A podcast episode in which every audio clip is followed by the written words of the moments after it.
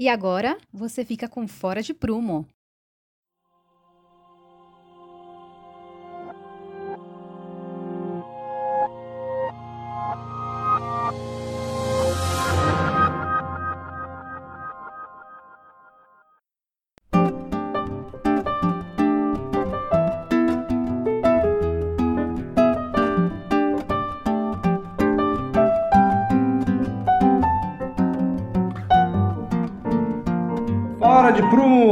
10, começando. Oi, Carol. Oi, Arthur, tudo bem? Você tá de volta? De volta.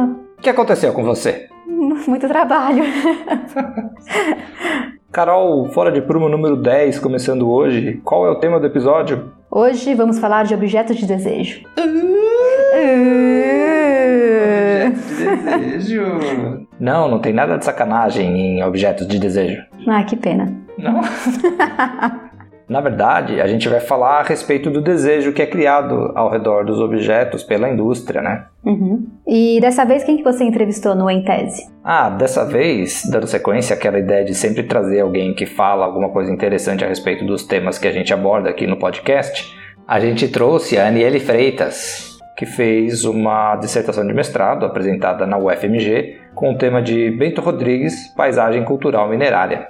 Inclusive, ela fez parte da equipe que fez o dossiê de tombamento de Bento Rodrigues. Nossa, que legal. Bem pertinente, hein? Sim. É, para quem tem interesse na área de patrimônio cultural, patrimônio paisagístico. Patrimônio histórico também? Ah, Não, não fala patrimônio histórico porque o Gabriel diz que morre um panda toda vez que a gente fala patrimônio histórico.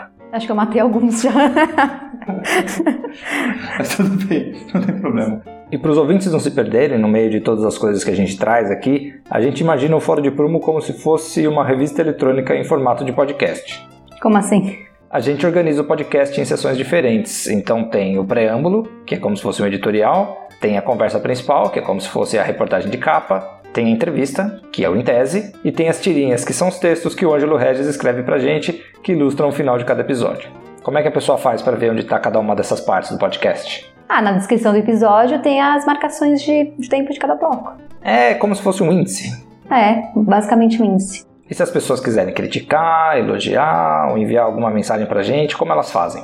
Aí é fácil, é só entrar em contato com a gente pelas redes sociais. O Fora de Prumo está no Twitter, no Facebook e no Instagram. Ou mandar uma cartinha, mandar um e-mail pro contato arroba foradeprumo.com. Muito bem, agora vai lá que você tem que vender uns merchan pra gente. Beleza.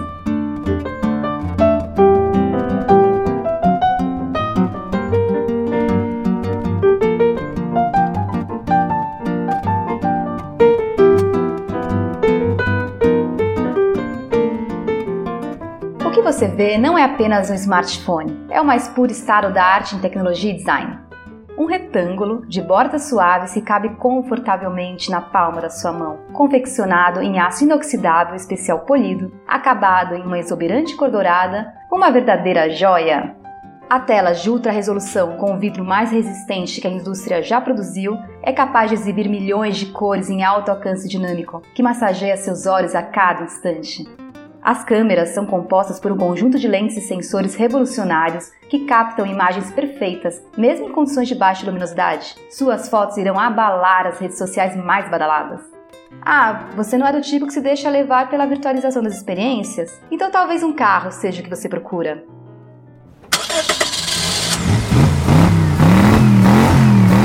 Este carro não é só mais um carro, é a tradução da necessidade humana de velocidade sobre rodas.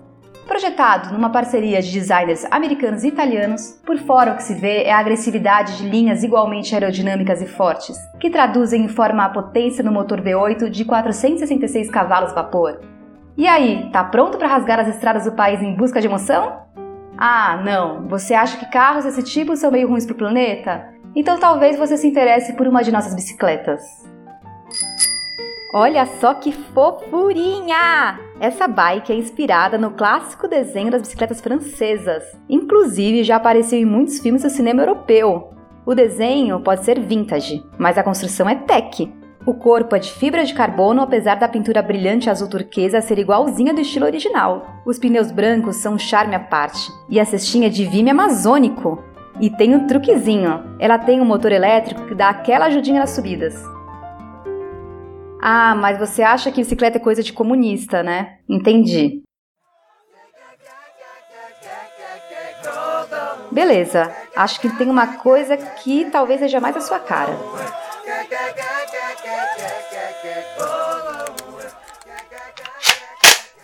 Essa belezinha aqui é o sonho de consumo de todo cidadão de bem que sente a obrigação de defender sua propriedade de ameaças externas. É um rifle semiautomático, calibre 5.56, fabricado em alumínio e materiais sintéticos. Super ergonômico e levíssimo, até uma criança poderia empunhá-lo. É perfeito para caçar javalis, por exemplo. Mas não é só uma questão de poder e eficiência, fala a verdade. É ou não é uma beleza? Muita gente compra e diz: não vou nem usar, é só para admirar. This is. Don't catch you slipping now. Don't catch you slipping now. Look what I'm whipping now. This is America. Don't catch you slipping now. Don't catch you slipping now. Look what I'm whipping now. This is America. Don't catch you slipping now. Look how I'm living now.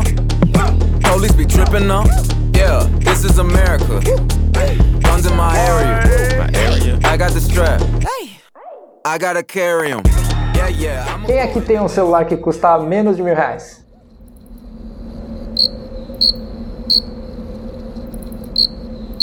Não, ninguém. Ninguém, né? Ninguém. Quem aqui tem da Apple? E- Eu tenho que falar, né? Porque senão só levantar a mão ninguém vai. Então ninguém. Todo mundo aqui é vendido, né? Eu era vendido até um mês atrás. Para a gente entrar no tema, para ficar claro o que, que a gente quer dizer com o título, o título ele deriva diretamente de um livro do Adrian Forte que tem o mesmo nome, Objetos de Desejo, onde ele discute a evolução e a importância do design para a sociedade, principalmente a sociedade industrializada. E para isso ficar mais palpável para quem está ouvindo o episódio, acho importante a gente tentar definir o que, que são esses objetos, né? Que ele trata no livro. A gente não vai não é um episódio sobre, não é um resumo do livro que a gente está propondo aqui. É uma é, discutir realmente a importância da profissão de quem projeta na produção desses objetos e como que isso impacta na, na lógica do desenvolvimento socioeconômico. Para isso, a gente precisa tentar explicar um pouco o que são essas duas coisas. O design, né, para falar dos objetos, e o que eu desejo. E aí vem já uma proposição de partida, que é, em vez de falar do design do ponto de vista do desenho industrial, que é uma das vertentes né, de quem faz projeto, né, então a gente tem outras profissões que também trabalham com objetos de desejo, que não é o desenho industrial propriamente dito, ou talvez uma expansão uma, uma leitura mais abrangente do que é o desenho industrial, talvez fosse interessante a gente falar o que é produto e depois definir desejo e depois mesclar os dois conceitos. Posso começar de uma outra forma, talvez. Esse é o Kim Cirilo. Falando da nossa relação com os objetos, né? Antes de ser produto, ser objeto, né? O que é legal é trazer a discussão para nesse ponto, apesar de ser uma coisa um pouco puxar muito para trás na história, mas para a gente não achar sempre que a gente está falando apenas de, de objetos de desejos contemporâneos da nossa sociedade de consumo e, enfim, é, esse vício por, por novas tecnologias ou por ter coisas, né? Mas uma coisa mais primordial que é a nossa relação com os próprios objetos, né? E isso remonta à nossa própria história como espécie, né? De que a gente sempre teve, né? Desde que a gente é Homo sapiens, basicamente, é, muitos artefatos, coisas que nos enfeitam e depois coisas que a gente usa para significar. E bah, pelo menos há uns 20 mil anos a gente tem artefatos como, por exemplo, aqui aquela armação de lança, né? Uma, uma alavanca de lança, né? Que é um objeto que a gente usa para o trabalho, mas esse objeto também ele tem uma ele eu tô na cabeça com o caso mais emblemático que são aqueles do, dos ibex, né, usados para caçar o ibex, né, que é um animal ali, né, um quadrúpede, sei lá, sei definir. E o legal dele é que no próprio objeto tem um desenho do ibex e, e tem no ibex tem ele tá ou, ou parindo alguma coisa e, e desse ele tá parindo alguma coisa e em cima disso tem tipo dois pássaros e esses dois pássaros que estão em cima que apoiam a lança que você vai usar para matar o próprio ibex. E ele é feito com a dimensão correta para esse animal, ou seja, ele é um, é um objeto que, que a gente poderia entender como completo, que ele tem um seu uso, ele tem uma ergonomia, ele tem ali uma significa, um, vários, várias camadas de significado, ele meio que refere ao que ele faz e é muito, muito interessante, muito bonito, é assim, uma coisa que a gente consegue apreciar até hoje como tipo, qualidade não só do artesão que fez, não, não é artesão, né, mas da pessoa que fez ali, né, como conhecimento que foi aquilo, né, e como que é, é, essa, é, esses objetos são interessantes até hoje, né, e sempre foram interessantes, né. Quando, de quando? Há uns 20 mil anos, mais ou menos. E essa coisa, essa nossa relação com os objetos, ela, ela é inclusive uma mediação para a religião que a gente sempre teve, né? A gente sempre mediou sempre não, né? Mas com frequência a gente usou objetos e objetos que nos despertassem para mediar, né? Alguma coisa a mais, né? Ou seja, a nossa relação do objeto desejo é nunca entender o objeto como só ele, é sempre uma ponte para algo mais. E isso não quer dizer que tipo ele é ou assim, não vamos entrar na categoria de bonito, feio, certo ou errado, né? O Humberto Eco, num dos livros ele até cita, né, que da, da história da beleza, né? Ele cita que que tem uh, obras de artes né, na Idade Média né, que despertavam muito as pessoas e deixavam as pessoas fascinadas, que eram aquelas ilustrações, aquelas esculturas de, de demônios. Né? Então, não necessariamente é a coisa que a gente ah, entende como bem, como certo, enfim, mas são coisas que nos dão, né? ou coisas que de alguma forma nos cativam, nos prendem, e isso, via de regra, sempre esteve conosco. Né? Tanto que né, boa parte das religiões tratam de alguma forma, é claro, por motivos também de necessidade, mas tratam tratam de alguma forma essa relação com cobiça, com como lidar com o desejo por algo que você não tem. O cristianismo tem um, um pecado pé atrás ali, né? uma questão de você, o voto de pobreza, Ah, ah, sim. talvez de você evitar. É que eu não sou cristão, assim, não sou cristão do ponto de vista Praticante. é, praticante de religião. Eu até, até acho que as pessoas devessem ser um pouco mais cristãs hoje em dia, mas Até quem se diz cristão. né? até quem se diz cristão. Mas tem um pouco isso, né? De evitar o, o desejo como pecado. assim. É, e isso é interessante de ver, assim, porque independente de como que a gente define, quais são a, qual é a linguagem que a gente usa, a gente, sem- a gente tem que sempre considerar que a gente tem uma relação é, muito forte com os objetos, né? Desde muito tempo. Desde evidentemente. muito tempo. Dito isso, a gente consegue agora de fato entrar numa sociedade mais de consumo que talvez isso esteja no, no estágio mais avançado, né? Mas a gente nunca pode perder isso de mente. Eu e o Gabriel, a gente tem um, o catálogo de uma exposição que foi chamada de Tools Extending Our Reach. Essa é a Natália Gaspar. Estendendo o nosso alcance, né? Aumentando o nosso alcance. Então, é, eles na exposição eles que a gente visitou e depois comprou o catálogo tem objeto de é, desde a ferramenta do de um ser humano é, nômade.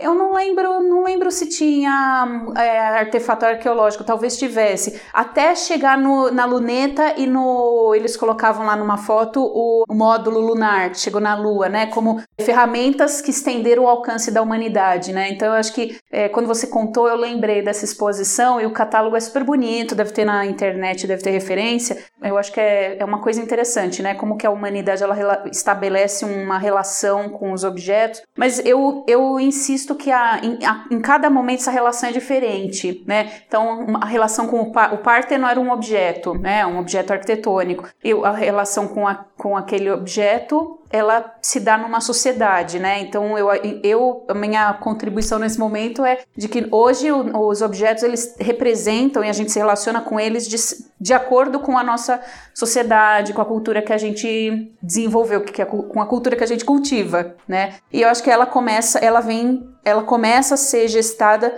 no século XVI, né? O que a gente tem hoje em dia de relação com os, os objetos, né?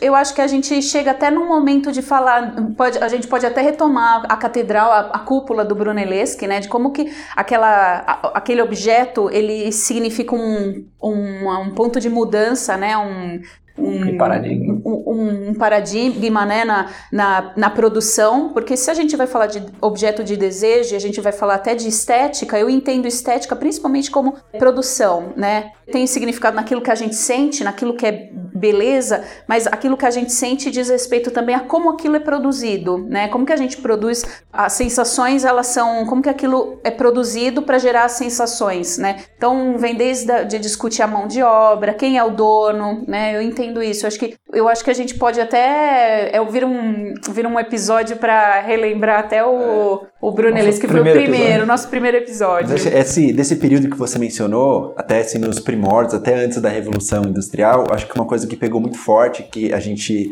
tá um pouco nessa toada até hoje é a moda, né? Com a corte lá francesa, enfim, né? Que criou toda uma.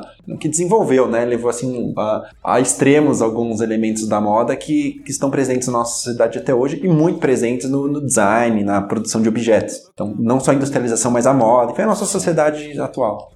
Justamente, né, a criação, o auge da, dos estados, né, ou pensando como que os estados europeus foram, é, foram formados, né, então no feudalismo você não tem estado e a partir de um certo momento, século XVI, XVII, você tem o, a, a, formação dos estados nacionais. Como é que você, você mostra que você tem algum tipo de superioridade? A gente discute até hoje a roupa de uma primeira dama, como que uma primeira dama se veste, né? É, eu estava escutando aqui vocês falarem. Esse é o Vitor Dariano. É, acho que uma coisa bem interessante de colocar a respeito de, dos objetos de desejo é a, a relação de poder que eles exercem, né? Dos objetos em si e da, da pessoa que é portadora desses objetos. Né? Então, todos os exemplos, desde a lança lá do, do, de 20 mil anos atrás, provavelmente aquele guerreiro lá tinha uma, uma, situação de superioridade em relação a alguns outros ali das tribos, enfim. E com certeza o cara que estava abaixo almejava aquilo, então aquele objeto ganhava esses significados, né? Então, eu acho que um aspecto muito importante dos objetos é, é esse poder que ele, que ele emana, assim, que as pessoas buscam. Eu acho que dá para resumir um pouco assim a, a ideia do que é o desejo. Ele é sempre uma sensação de ausência de alguma coisa que você não tem. E eu acho que a pessoa, quando ela enxerga essa, esse desejo em alguma, alguma coisa, é sempre na tentativa de realizar uma ação que suprima essa ausência. Pode ser material, pode ser imaterial, pode ser uma relação social tal. Mas me preocupa um pouco a, quando você tem uma situação de incapacidade de suprimir a ausência, que é a situação da frustração. O objeto de desejo, assim, é, ele causa esse seu âmago, né? Esse o desejo, né, para usar outra palavra, e você não tem uma frustração. Mas ele não está tão dissociado, porque talvez ele só funcione é, com essa perspectiva que o Vitor colocou de, demonstrar, de, de demonstrar alguma coisa, não só um poder, mas sabe, mas te elevar assim, né? Só em relação aos outros, uma questão de status, mas te elevar às vezes internamente. Me parece assim que com frequência é, o não ter, sabe, ele é fundamental também. Nossa, eu tava pensando ele sim, carros de luxo, por exemplo. Ele é sempre, ele, é, o não ter o, e esse vazio, ele sempre vai ser presente. É. Não importa o quantos objetos você tem. E quanto mais, de, mais desejável é o objeto, né? É claro que tem algumas coisas que a gente consegue ter um desejo mesmo tendo em abundância, assim, que a gente tem vínculos, né? Mas com frequência, sobretudo, por exemplo, carros de luxo, né? Eles só se, se sustentam porque poucas pessoas têm. Então, ele é um objeto ainda inatingível, ele vai causar mais frustração do que é, realização. Então, mas eu não sei, eu, eu, tenho dúvida. Será que eu fico pensando, será que eu, tinha alguém ali naquela tribo há muito tempo que desejava aquele objeto, ou mesmo aquela posição na hierarquia? Talvez sim, porque a gente sabe, a gente entende que em algum momento havia luta, um matava o outro e virava o chefe. Mas será que o desejo porque a gente pelo... é primata. mas será que mas será que pelo objeto exatamente eu, eu enxergo muito essa é, coisa tá no contexto, do. Né? Não, sim, porque até porque a gente estabelece uma. O, o, objeto ele tem um significado, mas talvez a coisa funcione de outro jeito. Na verdade, o status do outro é, o, é um desejo muito mais forte do que ter o objeto. O objeto, o objeto em si. É, o objeto é, em si. Enquanto que pra gente, eu acho que da, na nossa sociedade atualmente, o significado é diferente. Então, a gente deseja alguma coisa porque aquilo foi despertado, mas porque aquilo também traz uma um certo status, a gente tendo um, a gente tendo o cargo ou não na hierarquia. Então, o carro de luxo é legal? Você não quer ser o CEO de uma empresa, mas ter o carro pode ser legal. Entende? Eu acho que muda uma, uhum. uma a relação. E aí eu tava lembrando, eu, você começou a falar da frustração. Então é isso, né? Acho que o, o desejo ele é externo, ele é Primeiro porque numa sociedade de consumo tem alguém que quer vender muito para ganhar né? dinheiro. Cria-se o desejo numa população. Então, que população é essa? A gente chega até o ápice de entender, de estudar quem é essa população, até para até induzir o, o consumo, né? E, e ele é, é, dado a partir desse desejo. Eu estava lendo uma reportagem que entrevistaram um neuro, neurocientista brasileiro, que não é o Nicoleles, era um outro professor, acho que da USP ou da Unicamp, não lembro agora e ele estava falando justamente dessa onda da Marie Kondo, da organização. Esqueci como é que era o nome, o viver com menos, essa coisa. E ele falava como, na verdade, o ato de comprar e de adquirir é catártico. E a partir dali, depois que você tem um objeto, você não precisa mais dele. E que ela, na verdade, aquilo funciona extremamente bem para a sociedade norte-americana. Talvez para a japonesa, né? Ela é japonesa, porque também eles consomem muito. Eu, já, eu nunca visitei um, mas já ouvi, que uma, ouvi falar que um apartamento de uma família japonesa média é lotada de tranqueira, de tudo que você não precisa. Pra gente aqui no Brasil isso não faz muito sentido, porque o nosso poder de consumo é muito baixo, né? A renda da população é baixa, então a gente acaba se virando com uma certa subsistência. E que ele falava como que na verdade a filosofia dela, ela acabava em si mesma, ela não falava, na verdade, em consumir menos ou em viver com menos, não. Ela parte do princípio que a pessoa já tem um monte de coisa e que depois ela vai ajudar a pessoa a organizar tudo aquilo e se livrar do que não precisa, né? O texto é muito mais legal que isso, eu devia ter lido. Pra... não, e fala justamente disso, eu lembrei agora, quando o Arthur começou a falar da frustração, né? Porque aí eu lembrei do, do da catarse, que é você comprar e você alivia a vontade de ter aquilo, como que aquilo te ajuda ajuda, né, a, a mostrar para o outro, né? E aí eu, eu penso até no, no que você comentou do quem se vendeu, né, tendo o iPhone. Mas será que se vendeu? Assim, se, se a, a, a, gente consegue ficar sem celular hoje em dia, né? Pensando no, nas dinâmicas, na nossa, no nosso dia a dia, em que a, a comunicação é, é, primordial. Como é que a gente fica? Como é que uma pessoa fica sem mandar uma mensagem, falar, oh, tô chegando no WhatsApp, um adolescente, ó, oh, mãe, tô aqui em tal lugar. Então, será que é se vender? Pode ser um iPhone, pode ser até um celular mais simples. Não dá para ficar sem, né? Então é nesse sentido que o, o, eu entendo que o desejo atua, né? A, a necessidade ela é criada antes, porque se não, ninguém tivesse criado o telefone, a gente estava até hoje vivendo sem e bem. É, o jogo é imposto, as regras estão aí, a gente tem que jogar. E tem que jogar, né? Então eu acho que o desejo ele funciona desse jeito também.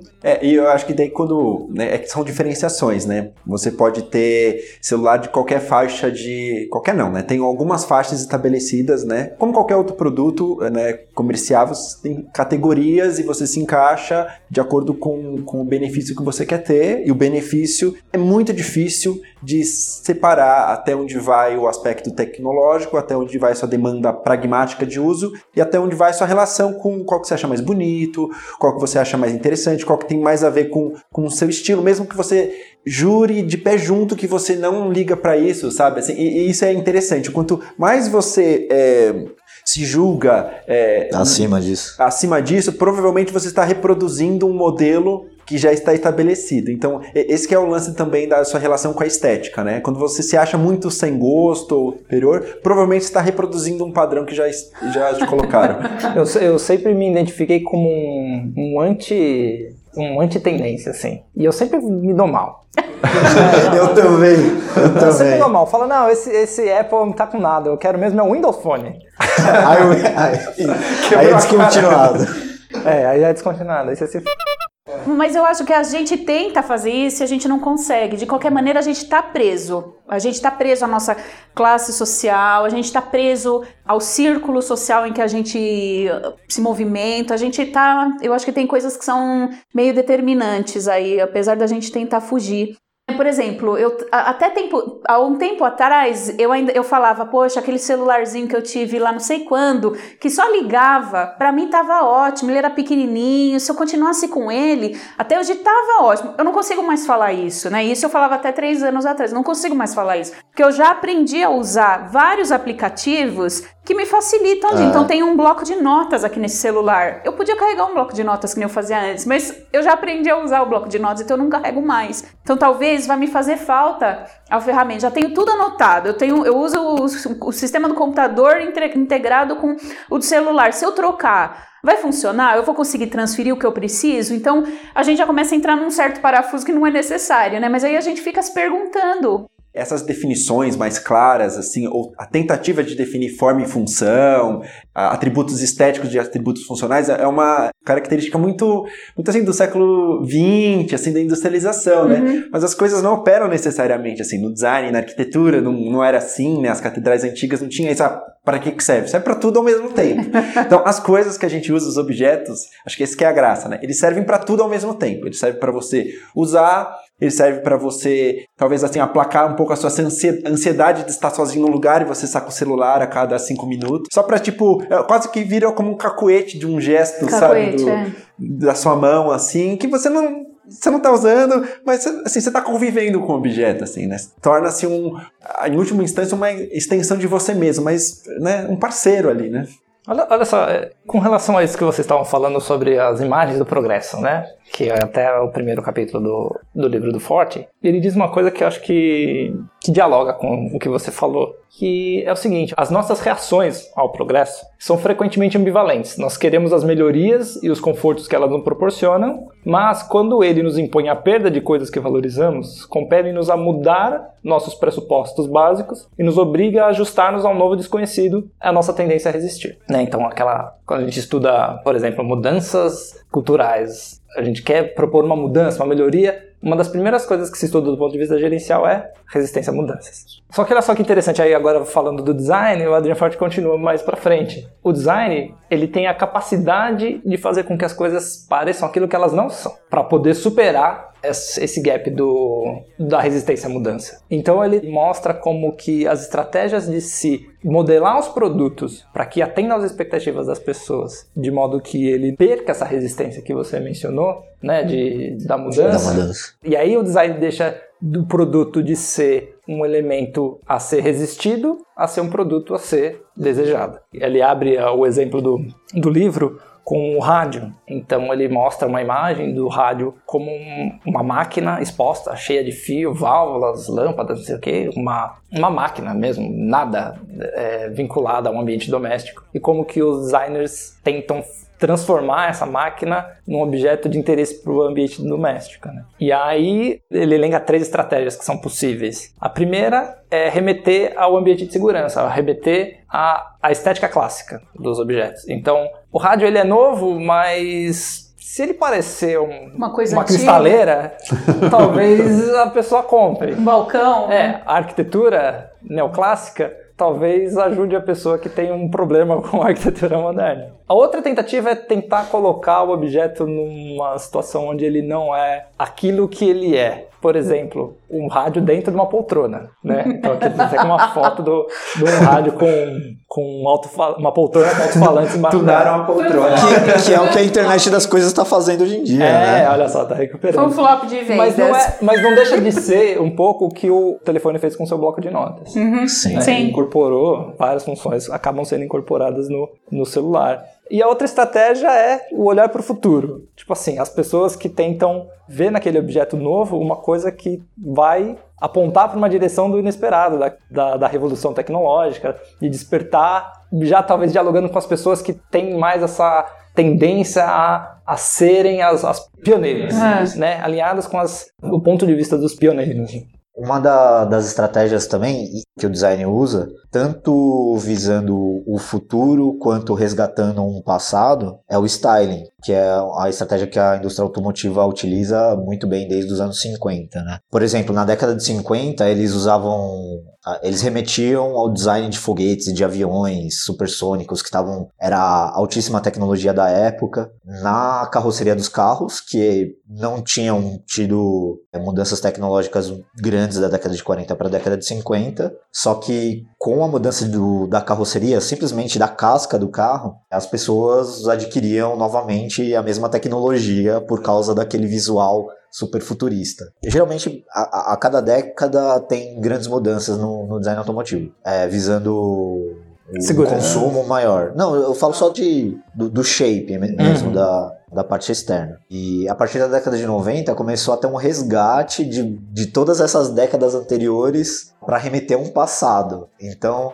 eles trabalham essa modelagem a casca do carro, tanto visando o futuro quanto visando o passado, dependendo de cada caso, para gerar um consumo maior. Então, um mesmo traço, né, uma mesma estética ali daquele futurismo, né, daquele, daquela aerodinâmica falsa, que era futurista e tecnológica no passado, hoje é o contrário, é, É. nos remete a um pouco o ambiente de segurança. Hoje é como se fosse o rádio com, feito com um móvel de madeira, assim, né, é o Não, e- contrário. E, é legal, é interessante de, de perceber como que isso faz. Você não está envolvido com a NASA, né? A família média norte-americana não está envolvida com a NASA. Ninguém ali vai ser astronauta. Eu tenho um travesseiro. Travesseiro da- Mas você tem um carro, mas você tem um carro com um design aerodinâmico que lembra Fake a corrida, aerodinâmico. fake Que aerodinâmico, deixa o carro mais lem- pesado. né? É, que lembra a corrida espacial e você se sente incluído naquela, na, na, naquela Vamos modernidade vencer os toda, comunistas. né? pois é. Que por sinal, né, na mesma época, os veículos da União Soviética eram mais quadradões, assim, não era muito. Lada, é, quadradão. Posso falar feio ou não? Eu não acho ué. feio, mas tudo bem. Não, você não acha? Não. Isso também dialoga um pouco com aquele episódio que a gente fez sobre funcionalismo, né? Ou discutir a função, porque eu acho que esse argumento do, do Forte ele vai muito na direção de dizer que essa ideia de que função, a forma segue a função nos objetos é a, é a coisa mais balela que existe, porque a função é um dos requisitos do, do objeto, né? Considerando que a gente tá, tá falando de função, aquela pragmática. Pragmática, é, Não, e a gente uma tem- finalidade, né? do É. Não, é óbvio, pensando que o bully ele precisa ser daquele jeito, que você vai virar e derramar e controlar a quantidade, é a forma básica, né? O de resto é um critério muito subjetivo falar que uma forma tem que seguir a função dele, né? A farsa.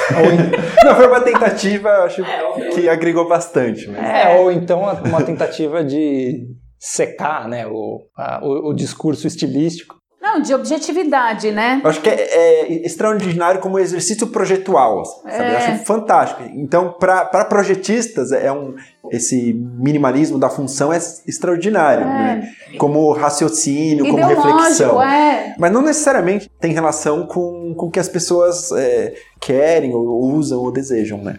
Não, ou mesmo com o que é produzido, né? Porque se tem um componente ideológico em falar, não, esse objeto aqui, o bom design, a forma segue a função, é porque, na verdade, você está querendo justificar que ali tem muita racionalidade, economia e tudo mais. E, na verdade, se a gente olha até pelo lado do Bourdieu, dependendo da sua classe social, aquilo é muito sem graça.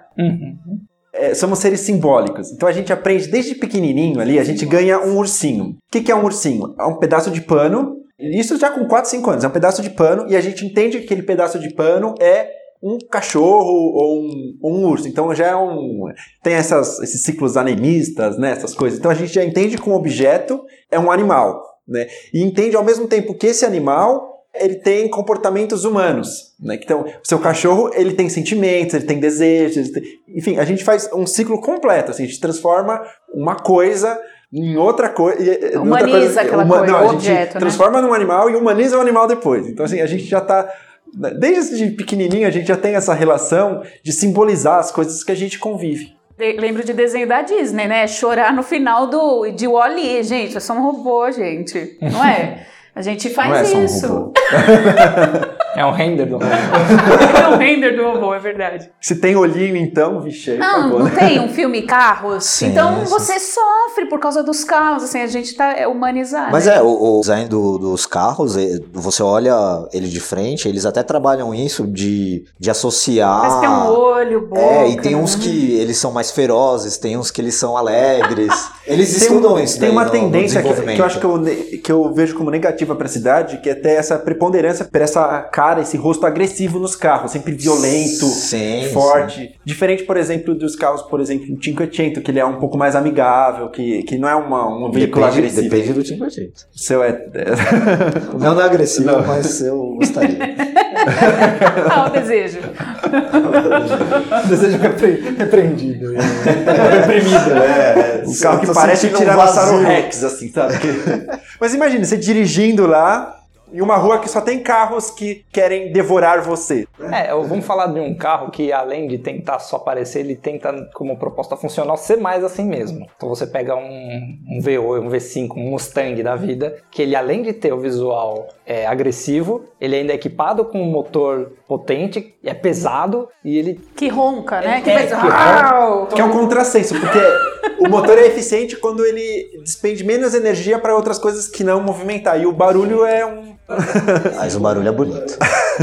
Agora, olha só que interessante, a quantidade de esforços envolvidas no processo de design para atender um mero desejo de você estar pilotando uma máquina que não vai fazer você nada daquele. A Harley Davidson tentou patentear o. Não, mas eu acho que é, motor eu ia falar, mas eu acho conseguiu. que não é patenteado. Eu, ia, Eu não sei eu se eles achava conseguiram justamente já. que era patenteado. eu acho que ainda não, acho que eles não conseguiram. Não Eu sei. acho, que eu acho que eles só conseguem pate- patentear o, o motor em si. É, eles não conseguem patentear o- a linguagem. Até tem uma. Porque eu o, não entendo o ronco do- de um motor, ele, ele depende da construção do motor e do, do sistema de escapamento. Então talvez eles tenham patenteado esse, esse tipo de projeto. E esse som é, também é um objeto de desejo, né? Não é só uma Sim, coisa total, material. total. Tanto da Harley quanto dos V8. Tanto que, que tá precificado ali no valor do E na da outra moto. ponta do espectro do desejo, tem as pessoas que querem os carros que sejam o carro elétrico, Sim. que consome menos combustível, que tem um, um- um motor que não faz barulho. Assim, você tem duas pontas, dois públicos completamente distintos e que estão sendo, eu não diria, diria, vai, manipulados pela, pelo Totalmente. desenho Eu diria, eu diria. É, pelo Vocês desenho acham que só.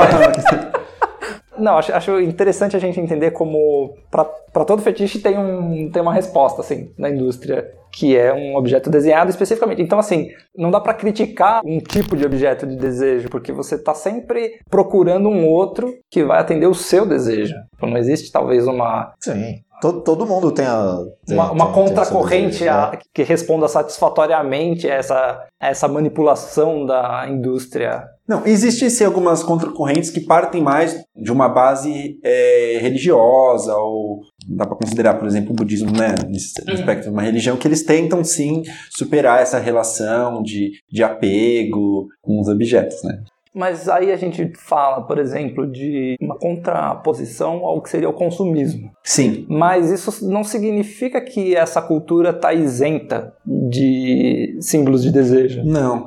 Mesmo porque, com frequência, as pessoas que se dizem assim, ah, desapegadas, até um a certo estágio, porque depois começa a ver, não, mas por que você está usando essa roupa aqui, né, que é uma roupa que tem, tipo, sei lá, milenar, por exemplo, se essas roupas que se vendem aqui, que o desapego é isso, você pegar Uhum. uma, uma roupa que tá vendendo ali na esquina, isso já te serviu, sabe? Ah. Por que, que você tem que usar um, um hábito que tem todo uma, um store, isso também é um apego, por que que necessariamente você não pode deixar o cabelo do jeito que você tá, você tem que, você tem que raspar, você tem que necessariamente, tipo, cortar pela raiz o vínculo do seu desejo, da sua vaidade, assim, né? Enfim. É, Isso também é um desejo, é, né? essa é uma, Até é uma a luta. falta agora. de cri... a ausência de critério é um critério. É. É. É um apego. Seria um tipo de vaidade, né? Querer usar esse hábito de dois mil anos, tá? E por que não a. É, eu acho que é isso, né? Uma canetinha barata lá no Torra Torra. Torra, torra. Eu só queria, pra gente fechar então essa ideia de, da- das características do- dos produtos, né? Só, só resumir o, e aí vocês falam se vocês concordam com essa separação ou não.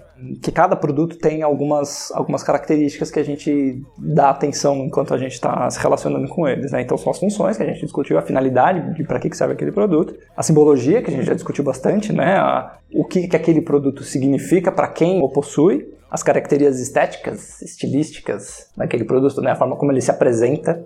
Então aí a gente entrou no, no, no mérito do se ele é retrô, se ele é futurista ou não. As relações emocionais com o produto, que eu acho que entra um pouco naquilo que você falou do, do ursinho, né? Você quer ter aquele, mais por um xodózinho seu, você, você- aquele produto lá, você nem usa, mas, pô, tipo, Mas foi dado pela, pela tia tal, que você gostava tal. Então a gente coloca simbologia, né? A gente se relaciona com os objetos, né?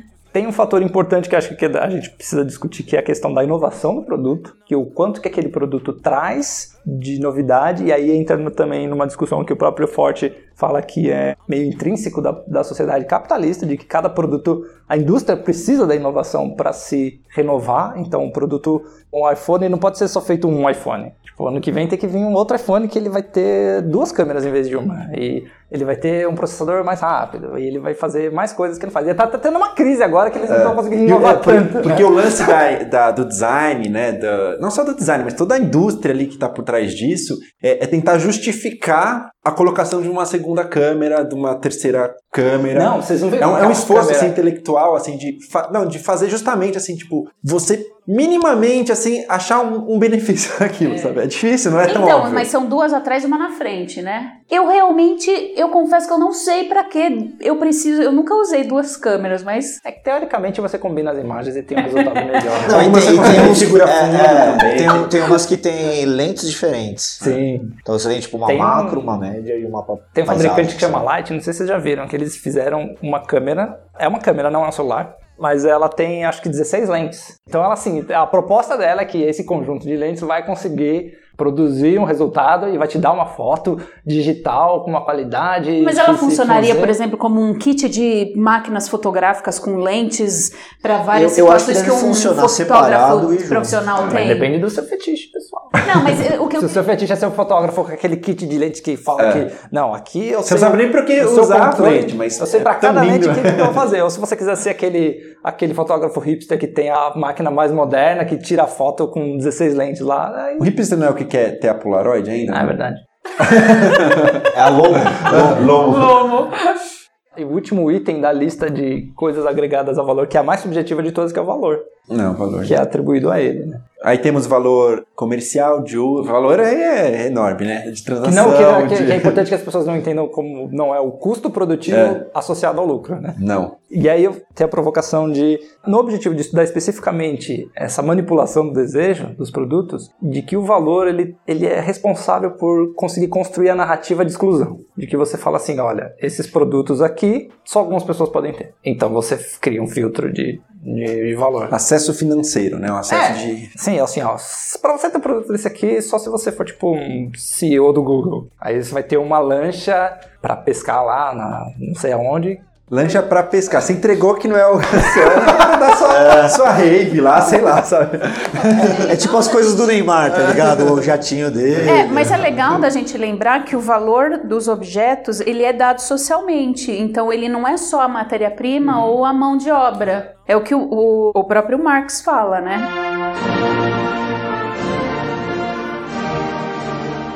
Ele é dado socialmente, mas e por conta disso também, ele é delicadamente projetado também, né? Ou não. Ou não, né? Um exemplo que ele dá é o diamante. O diamante, ele não é o objeto mais raro que existe. Existe uma construção em cima da ideia do diamante, por isso que ele se torna tão valioso. Ele não é Sim. o objeto mais raro que a gente E essas tem. coisas no- vão mudando com o tempo. Por, o caso clássico, né, que há um tempo atrás, umas décadas atrás, casacos de peles eram é, tipo o ápice do glamour, né? E hoje pega super mal, assim. É o contrário, assim, a gente. Então, assim, é- é, a gente também com o nosso vínculo com os objetos, ele também diz respeito também aos nossos valores éticos. Não é só uma questão, nunca é, né? Ninguém aqui falou que é, enfim, a gente nem pressupôs que era uma questão apenas estética, né? É também uma manifestação dos nossos valores éticos, né? E Por isso que também que pega muito essa a inovação e essa mudança em relação a valores que estão atualmente em voga, como por exemplo a redução do consumo, sustentabilidade, diminuição da pegada eh, ecológica, ambiental, enfim, né, do- dos carros elétricos que a gente citou, né? Então, ele externaliza tudo. Então, ali vai seus gostos, sua posição social e seus valores éticos também. Acho que o celular é um exemplo ótimo, né? Produtos que concentram bastante tecnologia, né? Produtos tecnológicos como celular, TV. Se a gente pensar que tantos produtos são produzidos na China com um trabalho muito mal pago, com mão de obra semi-escrava, a gente não vira e fala assim, não, eu vou ficar sem celular, porque na verdade a gente precisa muito, não tem uma marca que não dependa de- desse tipo de trabalho. Sim. Eu vejo atualmente, essa é a maior causa de frustração. Você não conseguir se encaixar no público consumidor daqueles produtos que você acredita que sejam os mais corretos, talvez para o meio ambiente ou para os seus valores éticos. Assim. Não é uma, apenas, por exemplo, uma questão de saúde você querer não comer, é, sei lá, produtos com agrotóxico, né? Tem ah, o fator de saúde, mas tem também o fator de você é, Não não, patrocinar pagar. mais aqueles caras que você não quer, sabe, que estão destruindo, você não quer patrocinar mais aquilo. E você não consegue pagar aquilo, né? Acho que a tecnologia tem isso também. Você reconhece que, olha, esse produto aqui, ele é mais caro, mas ele vai durar três anos a mais, ele vai ser um pouquinho menos obsoleto do ponto de vista estético e funcional. Minimamente tem ali o- os trabalhadores não estão, minimamente assim tem alguma preocupação, só que assim você não consegue ter aquele acesso, acesso àquele produto, né? E às vezes você não está nem se preocupado tanto com como ele aparece, se ele é redondo, quadrado, cor de rosa, piscante, não importa isso, mas é importa você se enquadrar nesse perfil. Acho que a gente vira uma sociedade meio maluca, né? Assim, acho que esquizofrênica. Eu não né? gosto de usar isso Porque é isso, como é que a gente, enfim, mas- como é que a gente- eu fico pensando muito no consumo de alimento. Como é que a gente, como é que a gente mede, como é que a gente se coloca eticamente no consumo, né? Se é que pode existir isso, né? Será que a- se é que a gente tem opção mesmo, né?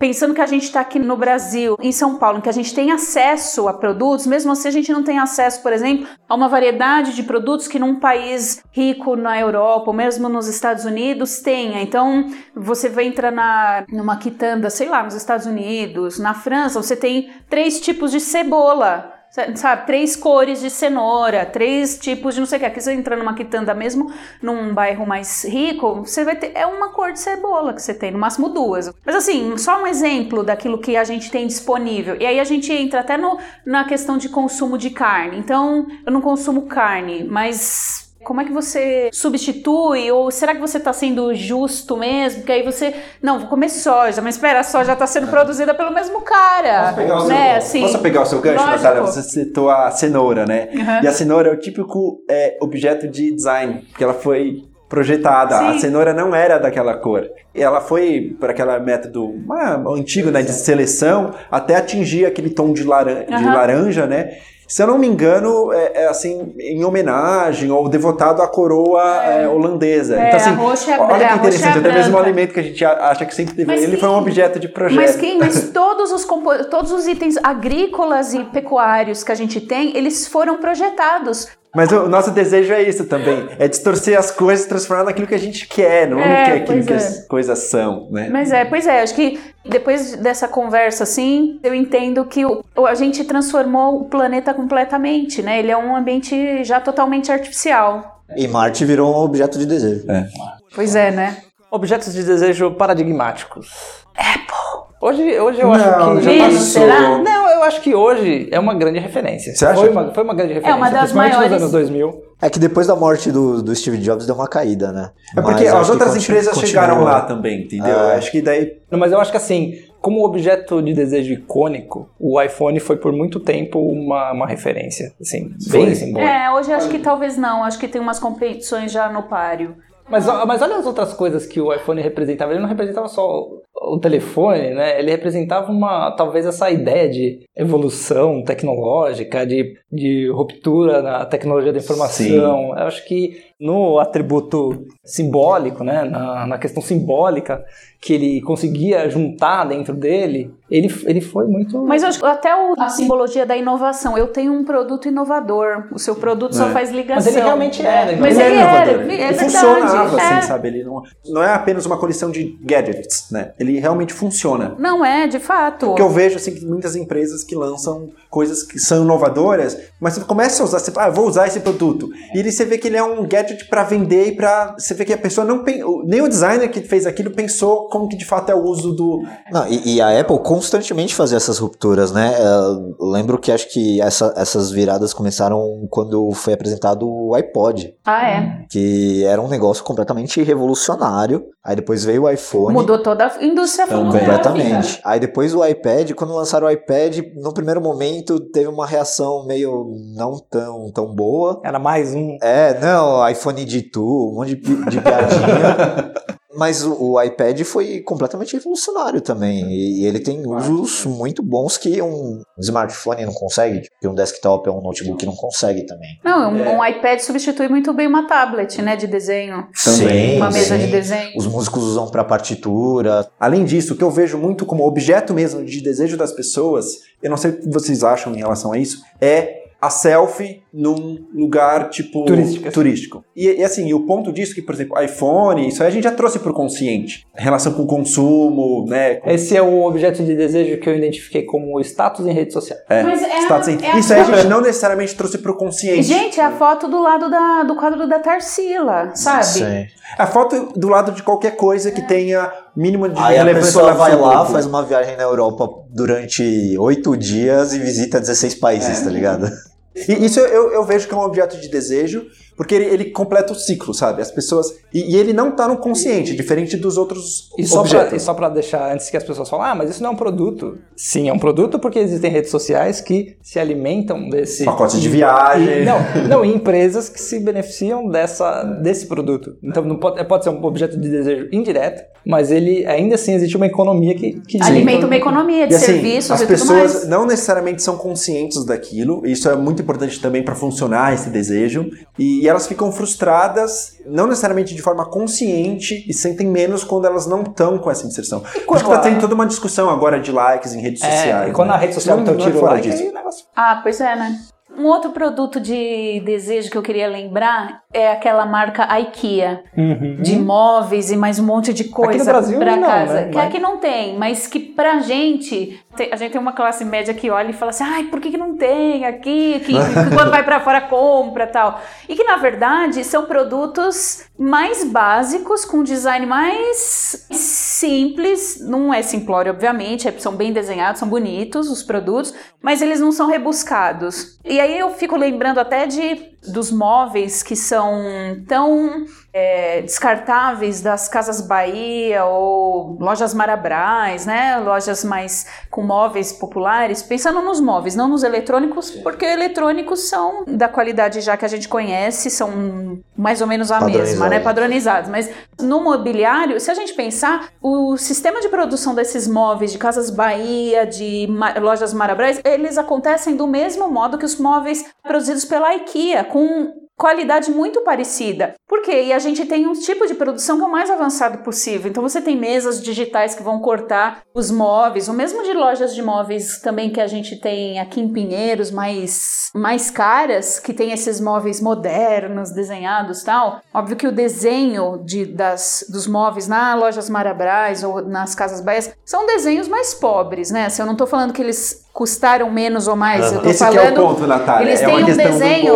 é uma o- que tem o, o gosto, ele apela para um outro público, mas eles foram produzidos do modo mais avançado possível com um equipamento digital, enquanto Às que vezes até mais pela quantidade, Pela de- quantidade, de, pela escala da produção. Exatamente. Exatamente. Enquanto que o móvel, que às vezes é mais caro, por exemplo, um móvel de gramado, ele é produzido de um jeito um pouco mais artesanal. Não menos, artesanal. menos inovador, né? com menos tecnologia, um pouco mais manual, e eles são mais caros. Então, pelo menos aqui no Brasil, a gente enxerga o móvel mais bonito, mais caro ou com mais componentes é, que apelam para uma classe social mais alta, eles foram produzidos de modo mais atrasado, enquanto que o móvel de apelo mais popular, eles são produzidos de modo mais muito mais avançados, enquanto que uma IKEA lá no, na Europa, por exemplo, que vende para classes sociais, classes médias ou até classes altas, são produzidos igual a,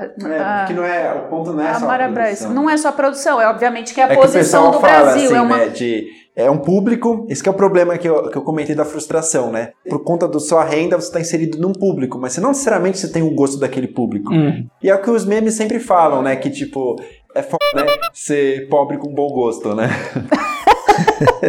Não é um problema de bom gosto, é um problema de dinheiro, de falta de dinheiro. Ia falar que às vezes É preconceituoso, né? Um É, falar que Lógico, às vezes com certeza. a pessoa é. não tem nem opção de gosto. É, não tem Tipo, opção. ela É, o que dar. consegue. Pois é, Mas a durabilidade dos itens da IKEA é melhor do que os da... eu Da acho que Casa sim, Bahia, eu né? acho que sim. O processo, é, digamos assim, de desenho e produção pode ser parecido, mas o resultado final tem uma... Acho que tem questão de matéria-prima também, né?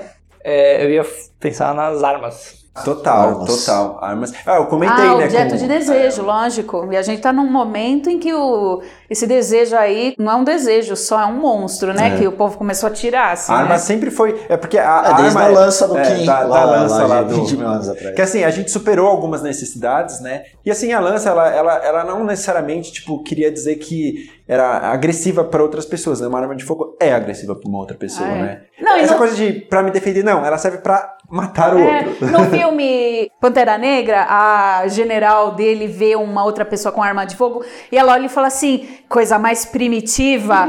Porque na verdade, você lutar com uma arma branca, é a faca, né? Ou a lança, uma arma branca, na verdade é o muito mais justo. As duas pessoas estão lutando, enquanto que a arma de fogo não dá opção pro outro. É, essas, é, as pessoas Eu que têm esse demais. lance. Não, óbvio que não, né? Eles, não têm essa questão, da, eles têm a questão mesmo de se impor, de exercer a virilidade deles onde ele não consegue. Por isso que ele vai caçar urso na PQP e ele tira a foto em cima como se ele estivesse dominando o urso ou o leão, porque nunca é uma questão de, ah, é o bandido. Não, no discurso é, é o bandido que tem, então eu também vou ter. Não é jamais. É, é- tem essa questão do desejo de ele se impor, sabe? É Cara, um quer ter arma objeto de. tretar no trânsito. É, não, não tem o. Não, o e pra pôr na parede, assim, Na pra- parede. O dentista que veio falar que, ai, vocês estão me criticando, isso é uma atividade que eu amo. Fala, meu, não É, lembra uma é. polêmica que teve nos Estados Unidos? Ah, sim, esse rapaz aí que fez esse. Tirou vai essas caçar fotos. elefante. Foto né? com o leão, ele matou o leão símbolo do Zimbábue, não foi? É, De, um- de uma reserva, Zimbábue ou outro país, É, eu não de, de lembro. alguma reserva, é, é, ele fez isso E mesmo. aí ele veio, ai, vocês estão E tá, tá criticando." crescendo isso, né? Olha você vê como a gente tá re- regredindo do ponto de vista. Isso aí é estético também. Civilizatório. É ético, mas também é estético, porque a gente não traz pro consciente por que, que a gente está criando um vínculo afetivo com o objeto, sabe? Não, o cara que fica lá, ele vai, compra a arma, pole a arma, desmonta a arma, remonta a arma. É uma, realmente, um, é um Tesão. item de colecionador, assim, é como se você fosse um... Não, um se, carro. fi- se ficasse assim, beleza, mas o É, o problema, o problema é que, é que- Se, se, se a arma servisse e não tivesse todo esse contexto, ficasse só no stand de tiro pra você acertar no alvo, Ou na parede Ok, do, cara, da seria que pessoa. nem- ali. Mas é pra se exibir no trânsito. Uma vez eu tava com a minha mãe no trânsito, um cara, um idoso, um senhor magro, cabelo branco, ele parou atravessado no trânsito, assim, o Nossa. tr- com o cruzamento. Ele fez questão de parar atravessado com o farol fechado pros pedestres. Ele abriu a porta do carro dele, assim, ele tava na- como se ele estivesse na garagem dele. Ele saiu do carro, foi até o porta-mala, levantou, o era um sedã, levantou, tirou uma espingarda, uma coisa parecida, Trabuco, né? um trabuco, fechou o porta-mala, voltou pro banco do motorista, colocou a arma do lado dele e fechou. Eu acho que a minha mãe fez assim, ela falou: o que, que é isso? O que, tá acontecendo? Falou, gente, Não, e ele nem tinha tretado com ninguém até então. foi só pra Foi só- mostrar. Nossa. Não, Natália, fique feliz porque isso era exceção. O problema é que está virando moda, assim, sabe? É muito problemático. Não, tem várias outras questões éticas que dá para ser refutada facilmente, né? Mas a gente está aqui discutindo o aspecto do objeto de desejo. E a gente teve no ano passado um objeto de desejo que é o típico, né? Ah, que não é o, o- o convencional de, de capitalismo, de é, estímulo de produção, mas é o que decidiu a eleição, em parte, que foi uma mamadeira de piroca. que é uma Esse é- arma. esse é um uma piroca é uma- é é uma, uma arma. E que que é, por que, que é um objeto de desejo típico? Porque ele, ele- não é que tipo, as pessoas querem ter. Não, é que, é que aquilo motiva, sabe, os, os instintos mais primitivos da- das pessoas em relação ao que ela acredita, que ela suspende a racionalidade e ela acha mesmo É. que alguém colocaria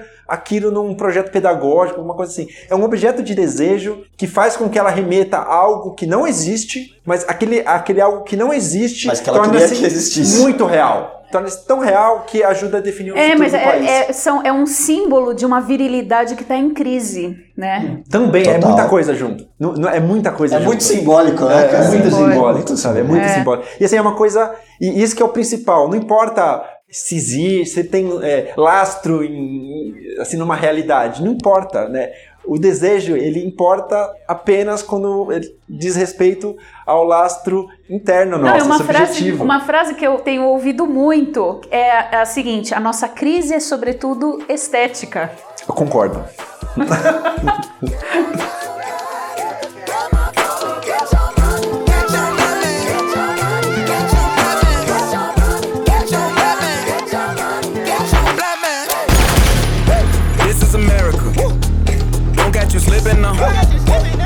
you slipping now. Look what I'm whipping up. This is America. Don't catch you slipping now. Don't catch you slipping now. Look what I'm whipping now. Look how I'm geeking now. I'm so fitted. I'm on Gucci. I'm so pretty. Yeah, yeah. I'm gonna get it. Watch me move. This is selling. That's a tool. Yeah. On my Kodak. Know that. Yeah, know that. Ooh, get it. Get it. Get it. Get it. Hundred bands, hundred bands, hundred bands. Contraband, contraband, contraband.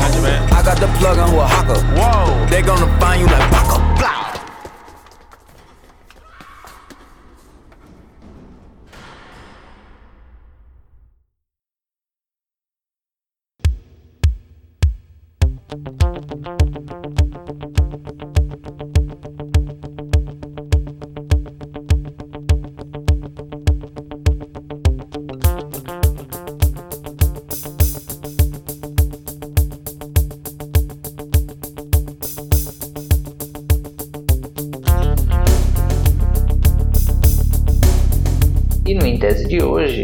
Entrevisto a Aniele Freitas, que apresentou uma dissertação de mestrado na UFMG, orientada pelo Leonardo Castriota, com o título de Bento Rodrigues, Paisagem Cultural Minerária. Olá, Aniele, tudo bem? Tudo bem, já? Tudo bom. Muito legal te receber aqui. Né? No nosso último episódio, a gente abordou o assunto de lugares de memória difícil e um dos trabalhos que foi mencionado no episódio foi justamente o dossiê de tombamento de Bento Rodrigues, que o pessoal lá da UFMG fez, coordenados pelo seu orientador, né, o Leonardo Castriota. E aí a gente deu a sorte de você, do seu perfil se encaixar aqui no, na proposta do programa, que é trazer trabalhos acadêmicos recentes, e você apresentou seu mestrado no ano passado, né? Isso, foi. Ano passado, em julho. Muito legal. E o seu tema, né, é bastante ligado com a questão do patrimônio cultural e as dificuldades que ah, aconteceram lá em Bento Rodrigues. Bom, o seu trabalho, ele estuda os conceitos de paisagem cultural, patrimônio cultural industrial e a relação desses conceitos com a região de Bento Rodrigues, que foi atingida pelo rompimento da barragem do Fundão em 2015. Por que, que você se interessou em pesquisar esse assunto?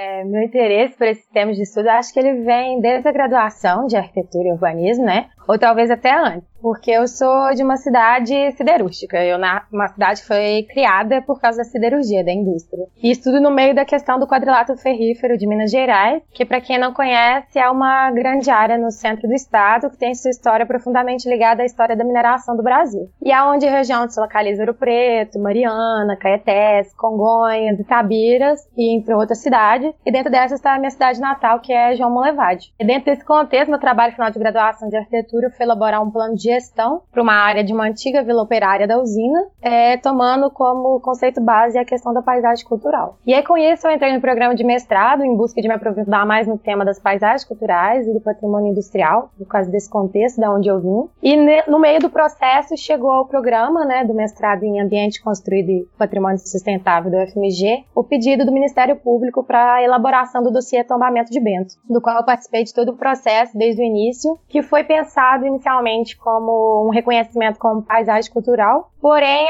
no final, a gente tomou conhecimento do documento da Unesco sobre os lugares de memória sensível e a gente modificou um pouco a justificativa do tombamento e que no final foi mais pertinente à, à proposta que a gente tinha para Bento Rodrigues, do que a gente vinha estudando, né, ao longo de dois anos, dois anos e meio mais ou menos, que a gente ficou no processo inteiro. Aí, no meio dessas pesquisas todas, eu cheguei a um relatório que era de 2009, do Ministério de Minas e Energia, que falava sobre a questão da mineração de minério de ferro e que mostrava um horizonte de exaustão das minas de Minas em 32 anos. Então, se era em 2009, a previsão de exaustão era mais ou menos 2030, que de hoje para frente, mais ou menos só 10 anos para a gente pensar. Isso pensando na questão das reservas são lavráveis, que já estão pesquisadas, e na dimensão econômica de exploração atual. Bom, e com essa informação eu comecei a me questionar o que fazer com tantas áreas pós-mineradas em breve e com tantos municípios e regiões que vivem quase que exclusivamente da atividade atividade, de atividades ligadas à mineração. Pensando nisso tudo no meu contexto como moradora do quadrilátero ferrífero. Além disso, né, vem um questionamento mais recente com a questão das barragens de rejeito, que a região inteira vive um estado de alerta e medo hoje. Então, o que, a gente pode fazer com esse território explorado pela, pela mineração, pela siderurgia? O que fazer com essa paisagem, com essa história, com esses entornos desses lugares? E aí eu fui procurar se dentro do campo do patrimônio cultural existiria algum processo que poderia me auxiliar a responder esses questionamentos. Bom, e quais foram os métodos de pesquisa que você adotou? Primeiramente, eu fui atrás de procurar conceituar paisagem cultural e patrimônio industrial, e para isso eu voltei em bibliografias básicas, né? E na questão brasileira eu fui no livro do, da paisagem cultural do Rafael Winter, não só para buscar diretamente como ele considera a questão da paisagem cultural no Brasil, mas também para procurar onde ele tinha como base, né, para formular essa conceituação, e também da questão do patrimônio industrial eu fui muito atrás dos escritos do TIC, né, que é o Comitê Internacional para a Conservação do patrimônio industrial. Depois disso, depois de entender essa conceituação, de buscar onde é que elas se interligavam, né, se existia algum ponto que elas se interligariam, eu fui procurar exemplos de patrimônios culturais reconhecidos, de bens, paisagens, sítios, qualquer nome que vocês queiram dar, tanto em escala local, nacional, quanto mundial, porque eu precisava ver se existia algum tipo de patrimônio que era reconhecido dentro dessa categoria que eu estava me colocando para trabalhar, né? E a partir disso eu encontrei vários casos, e naqueles que eu encontrei que eu julgava que eram parecidos ao meu objeto de análise, né, que era a região no entorno de Bento Rodrigues. Eu pesquisei como era dado o reconhecimento como paisagem cultural, qual era a justificativa que as pessoas usaram, que os técnicos usaram na hora de escrever os dossiês ou, ou declarações de significâncias, e como que esse reconhecimento se articulava com políticas públicas. Porque nesse caso não é só preservação e proteção, mas pensar também na paisagem como um objeto para a gestão do território. Porque é preciso entender o caráter dinâmico dela e a dimensão também, que é territorial, né? E para entender isso, para o meu trabalho, eu precisava entender como o resto do mundo ou o restante dos estados ou do país lidava com patrimônio relacionado à mineração e à indústria. Muito bom. Então, já entrando um pouco mais no seu estudo, como devemos entender a evolução do conceito de paisagem e a conceituação de paisagem cultural? E ainda nessa questão, o que seria a chancela da paisagem cultural brasileira e qual a importância dela no campo da preservação do patrimônio cultural brasileiro? Para começar, eu acho que a gente precisa entender primeiro que o que eu vou relatar aqui tem a ver muito com a construção da noção de paisagem no mundo ocidental, que é bastante diferente da, vamos dizer assim, da cronologia do mundo oriental. E aí, para isso, eu faço um estudo a partir do, de como que essa noção da paisagem é estabelecida, que ela é juntamente com a questão da pintura, da pintura e perspectiva, que é defendido pela filósofa crítica de arte, a Anne Coquelin. E para ela, o conceito de paisagem só se estabelece a partir do momento em que é possível ordenar elementos no espaço e transpassá-los para a tela. Então a gente consegue consegue representar aquilo que a gente está vendo. E antes o homem não representava a paisagem. Então, para ela, se a gente não representava, era como se ela não existisse. E para a autora ainda, a paisagem ela tem uma função de auxiliar a percepção do homem no tempo e no espaço. E ela auxilia como a gente decifra e entende o mundo ao nosso redor, como que a gente se relaciona com ele. Então, ela é um conjunto de valores ordenados numa visão. E aí, em contraponto esse marco ocidental, que é a, pintura no século XV, né, a construção da perspectiva, a gente tem uma noção de paisagem já presente no mundo oriental que vem desde o século IV, que tem um geógrafo e um filósofo francês que chama Berck, que ele estuda muito a questão oriental da paisagem, e ele apresenta nos estudos dele um tratado de pintura da paisagem de um escritor que chama Zhong Bing, um tratadista, né, que foi escrito na China, no século IV, né, e no qual nas primeiras linhas a gente já lê que a paisagem, a definição de paisagem é uma forma ou uma substância visível que tende ao espírito. Então aí a gente já vê que é muito maior do que apenas o meio físico. E aí esse mesmo autor ele faz um contraponto com Santo Agostinho, que é da mesma época, época que fala como que o homem ocidental deveria lidar com a natureza e com Deus. Ele deveria olhar para dentro dele. Então o homem não via o externo, ele olhava para dentro. Em resumo, para o homem medieval, assim como os gregos e os romanos que vieram antes, não havia muita necessidade de se ter noção de paisagem, pois não se falava sobre ela. Então só se torna dar nomes ou citar criar conceitos a partir partir do momento que as coisas passam a existir para a gente no nosso meio. E nomeá-las se torna necessário para a comunicação e para a cultura. Então, o homem ocidental só vê a necessidade de falar de paisagem quando ele passa a olhar para o mundo exterior e não só para o seu interior. Ele passa a retratar o externo e não mais Deus, como no período medieval, onde a maioria das pinturas retratam sempre o divino, ou o próprio homem, como aconteceu na Grécia e na Roma, que a maioria das imagens retratadas é sempre o homem, quando a gente vê a natureza é sempre um galinho, uma florzinha, mas nunca a paisagem, assim, nunca a natureza em sua exuberância e tudo mais. Aí, tomar essa questão em relação ao conceito de paisagem em si, está muito relacionado às artes. O próximo marco que a gente tem vai ser a questão da paisagem cultural, mas já em outro campo de estudo, seria a geografia, lá por volta do século XIX. É, nesse caso, a paisagem passa a ser entendida sob um aspecto maior do que simplesmente uma perspectiva até onde a vista alcança.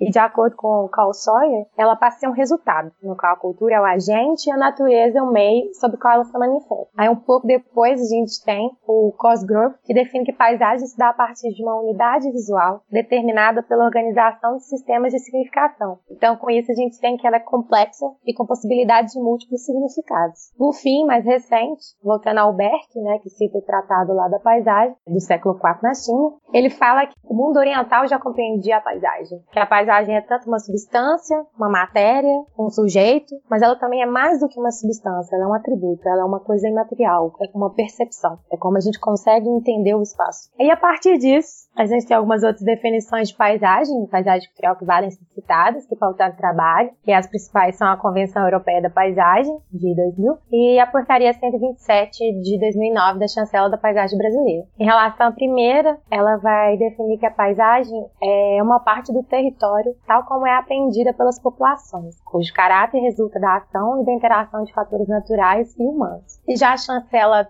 de 2009 diz que paisagem cultural brasileira é uma porção peculiar do território nacional, representativa do processo de interação do homem com o meio natural, a qual a vida e a ciência humana imprimiram marcas ou atribuíram valores. Quanto a essa redação da definição da chancela, eu sou uma grande crítica, porque eu acredito que as paisagens culturais são mais que porções peculiares. Há também paisagens culturais que vamos dizer que elas são ordinárias ou comuns. Mas eu entendo a necessidade da diferenciação que foi necessária criar para o instrumento. E aí, com relação a isso, é importante ressaltar que quando eu escrevi a pesquisa, a minha dissertação, que foi entre 2017 e 2018, nesse momento estava acontecendo um grupo de trabalho dentro do IFAM para atualizar e revisar essa portaria da paisagem cultural brasileira, porque a gente tinha um espaço temporal de 10 anos e até hoje não tinha se concluído nenhum processo da chancela, porque tinha, o instrumento não estava explicado, não tinha o direito, qual, como que ele se daria, então estava um pouco complexo. E aí esse grupo se reuniu para atualizar e revisar a portaria, que estava em consulta até o mês de agosto agora, consulta pública,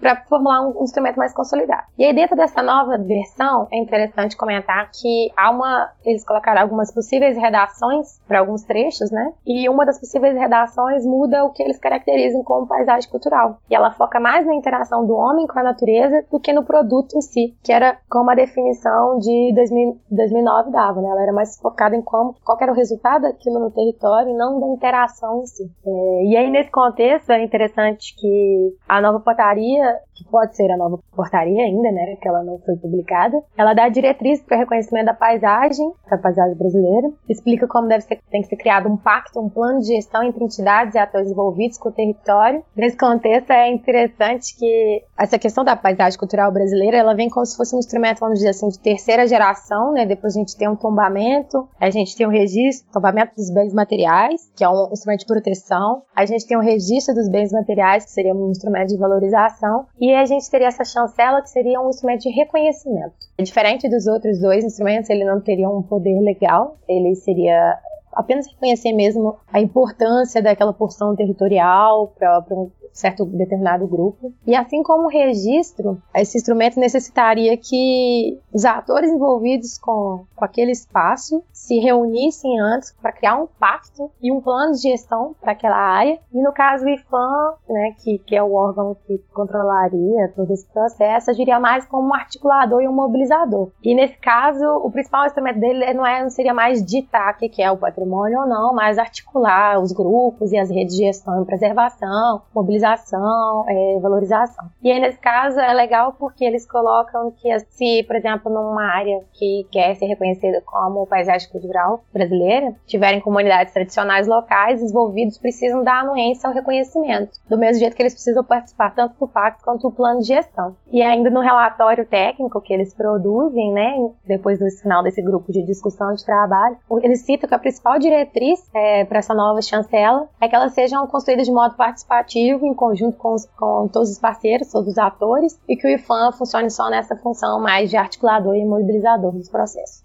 Muito bem. Bom, e o seu trabalho, ele fez né, um interessante levantamento de bens listados em diversos órgãos, como o Comitê do Patrimônio Mundial, né, o World Heritage Committee, o IFAM, o IEPA e o IPAC-MG, são os órgãos, o IFAM é o órgão nacional e os outros dois é, estaduais de Minas. É, e esses bens listados se caracterizam como patrimônio cultural industrial e patrimônio cultural minerário. Você pode explicar para a gente essas variações de características desses dois tipos de patrimônio e como que eles têm sido encarados no, no mundo e no Brasil? É, primeiro, só para dar um contexto, então a gente tem a questão mundial, né, com o Comitê do Patrimônio Mundial, que é o World Heritage. Tem a questão do IFAM, que é o nacional, o IEFA, que é o órgão estadual, e o IPAC-MG é o inventário do patrimônio, mas ele é conduzido pelos municípios. Então é uma ação bem local que acontece no estado de Minas Gerais por causa de um programa do, do estado que chama ICMS Patrimônio Cultural, que valoriza ações relacionadas ao patrimônio cultural. Dentro disso, é preciso entender também que nos últimos 30, 40 anos, a gente tem uma grande expansão do que é, do que é a compreensão do patrimônio cultural em si. A gente tem incorporação do que a gente poderia chamar de artes menores e cotidianas,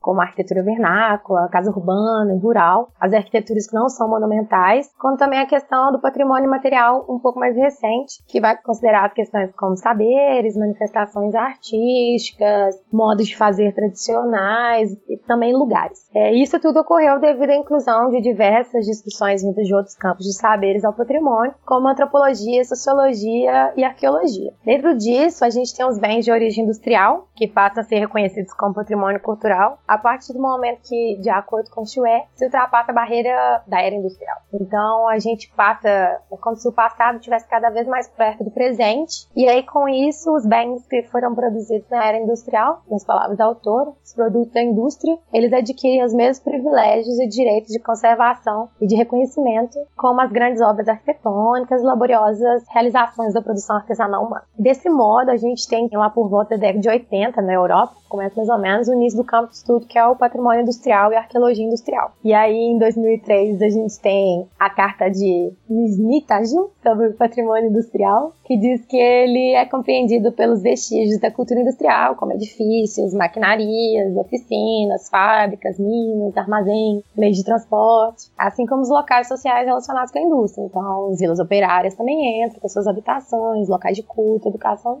E a partir disso, a gente tem que o patrimônio cultural minerário seria uma subclassificação dessa, dessa, dessa grande tipologia, né? Sendo compreendido, então, por todos aqueles elementos que eu já citei, que correspondem ao patrimônio industrial, mas desde que eles estejam relacionados à história da mineração. E aí, nesse caso, na minha pesquisa, eu considerei na quantificação que eu faço, nessa listagem de bens, dessas quatro listas de patrimônio que eu investigo, coisas que podem ser diretamente relacionadas à mineração, como antigas cavas e antigos sistemas, né, antigos complexos minerários, até cidades que têm sua origem dada por núcleos mineradores. E que este fator foi ressaltado em seu reconhecimento como patrimônio cultural. Então, era necessário que fosse explicitado a importância da mineração na história daquele lugar para ser reconhecido como patrimônio. E aí, como exemplo, por exemplo, no Brasil, a gente pode pegar de patrimônio industrial a Vila Ferroviária de Paranapiacaba, em Santo André, São Paulo, e de patrimônio minerário, a gente pode pegar a Vila Serra do Navio, no Amapá, que é uma vila surgida devido à mineração de manganês,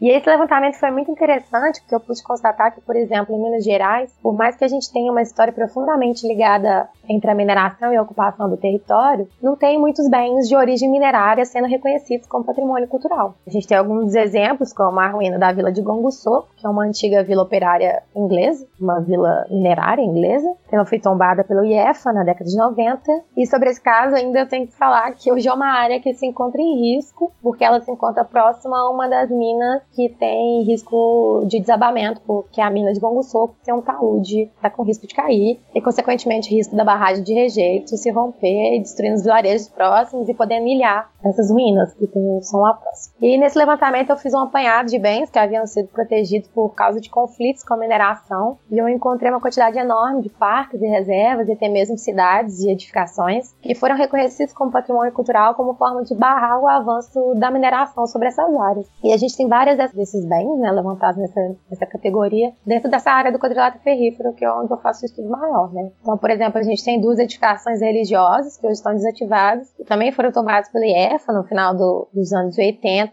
como exemplares de capelas rurais e que hoje estão ilhadas dentro de áreas mineradas. Elas não têm mais uso, a população não consegue chegar lá, mas elas estão lá preservadas como exemplares de construtivos da ocupação do interior do estado. Talvez mais conhecido seria eu citar, por exemplo, a, a Serra da Piedade, que desse o primeiro pedido de tombamento feito lá em 1956 pelo Frei Jofili. Ele já cita o risco da devastação local frente ao avanço da mineração e impede a proteção daquele lugar. E assim, além disso, além desses tipos, é, é bem diferente como cada instância lida com os patrimônios dentro das, dessas categorias que eu estudei, né? De patrimônio industrial, patrimônio minerário ou paisagem cultural, porque algumas dessas listagens não têm, por exemplo, a tipologia da paisagem cultural. Algumas dessas tipologias, por exemplo, na listagem dos bens com proteção municipal em Minas Gerais, a gente quase não tem bens de origem industrial ou, de origem minerária, né? Quando a gente tem a antiga usina hidrelétrica desativada e quase sempre se transforma em centro cultural, ou a gente tem também algumas, algumas fábricas como Biribiri ou Marzagão, mas é muito diferente como cada instância, ou também é um ano, o período que aquilo é reconhecido. quase sempre isso tudo é reconhecido mais nos últimos 20 anos, década de 90 para frente, com alguns poucos exemplos mais antigos que foram considerados patrimônio por outros motivos, e não pela história relacionada à mineração, como as próprias cidades históricas é, mineiras, tipo como Ouro Preto, Mariana, Tiradentes, São João del Rei. Bom, e para chegar nos pontos de interesse do seu trabalho, você também fez um panorama histórico-geográfico da região de Bento Rodrigues, né, bem como um mapeamento de unidades de paisagem da região. Como se chega à classificação de paisagem cultural de Bento Rodrigues como uma paisagem cultural minerária? E qual a relação do rompimento da barragem do Fundão com essa percepção de patrimônio? Primeiro de tudo, eu parto do pressuposto que a paisagem cultural, quanto paisagem, ela para mim ela corresponde mais do que um resultado no espaço, né, no meio, no território, de uma relação harmônica entre homem, natureza e esse espaço. Porque eu acredito que isso não, não se deve delimitar que tipo de interação que o homem tem com o seu meio, não. A gente deve estudá-los e compreender,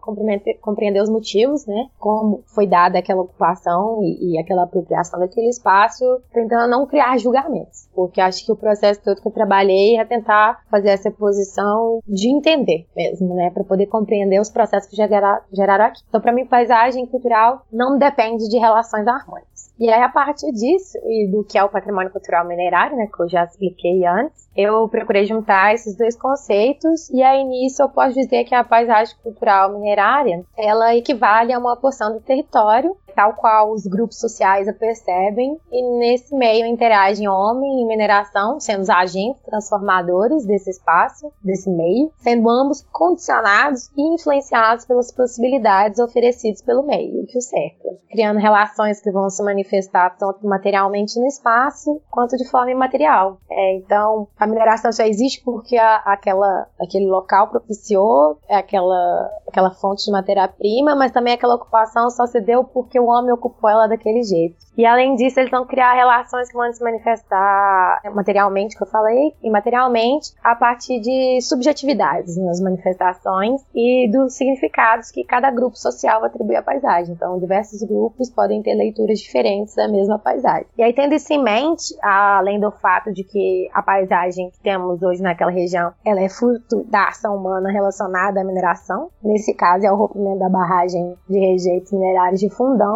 além de no levantamento histórico geográfico que eu fiz da região, ser levantado que aquele, aquele, pedaço ao redor de Bento Rodrigues tem um longo histórico relacionado a diversas fases da mineração de Minas Gerais, você compreende que ela é uma paisagem cultural minerária, ou seja, é uma paisagem cultural fruto da ação do homem e da mineração sobre o território. E aqui eu abro um parêntese de que a paisagem cultural tem que ser sempre analisada como ela é hoje, como ela é compreendida agora pelos grupos que ocupam nesse momento. É, não só pelo histórico dela, né, relacionado à mineração, mas como se dão as relações com a paisagem e pelos atores agora, né, como eles fazem essa leitura. E sendo assim, aquela região tem diversos valores atribuídos pelos diversos grupos sociais e às vezes eles são bastante antagônicos, mas eles existem e estão relacionados à mineração, sejam valores favoráveis à mineração e nesse caso a gente pensa, por exemplo, no grupo social compreendido pelos trabalhadores da usina ou os próprios empresários que vêm ali o seu sustento econômico ou os, ou os políticos locais, né, que dependem de, por exemplo, dos impostos gerados pela mineração e pela movimentação que se traz para a economia local, sejam valores também não favoráveis à mineração, como no caso do grupo de moradores que tiveram suas casas destruídas e suas vidas completamente modificadas. Mas não só esses valores, mas também existem outros valores atribuídos àquela paisagem, como os valores sociais, espirituais, e são esses valores que eu tento identificar nessas caracterizações, nessa caracterização que eu faço das unidades de paisagem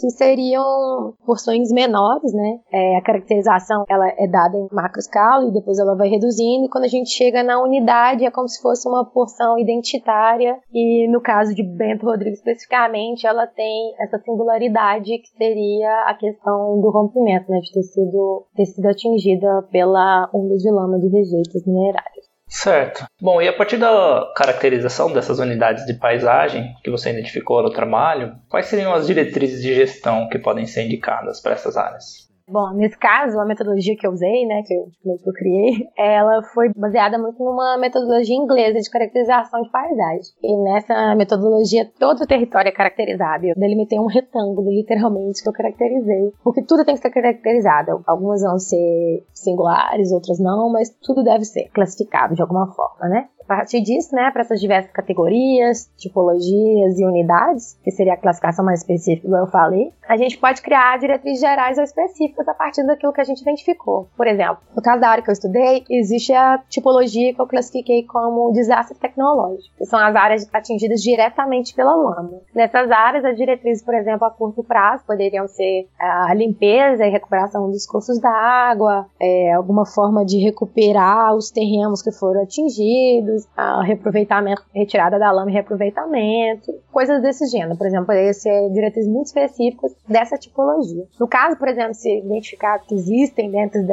alguma unidade ser classificada como uma área excepcional, ou que na região, por exemplo, existem comunidades tradicionais, pode ser recomendada a proteção da área, sendo uma chancela com paisagem cultural brasileira, caso seja de interesse daquela comunidade, ou pode ser identificada uma área que necessite de um tombamento de uma investigação arqueológica, por causa dessa classificação. É, também pode ser identificada que uma unidade tem a ver com uma área de preservação de mata e a diretriz para aquela área pode ser delimitação de área de proteção ambiental. E essa caracterização que eu utilizei, ela tem como objetivo maior ela servir para facilitar a tomada de decisões para planejamento regional, por exemplo. Porque por ela você conseguiria ver as relações entre as unidades, né, entre essas porções territoriais, levando em consideração não só os elementos físicos, mas também a questão histórica e, e, a relação entre os atores dentro dessas unidades. E a partir desse mapeamento, você já sabe quais áreas possuem características em comum e assim você pode associar os instrumentos que você já tem consolidado para a gestão global do, daquele local, daquele lugar, daquela região. A caracterização não serve nem foi criada para o reconhecimento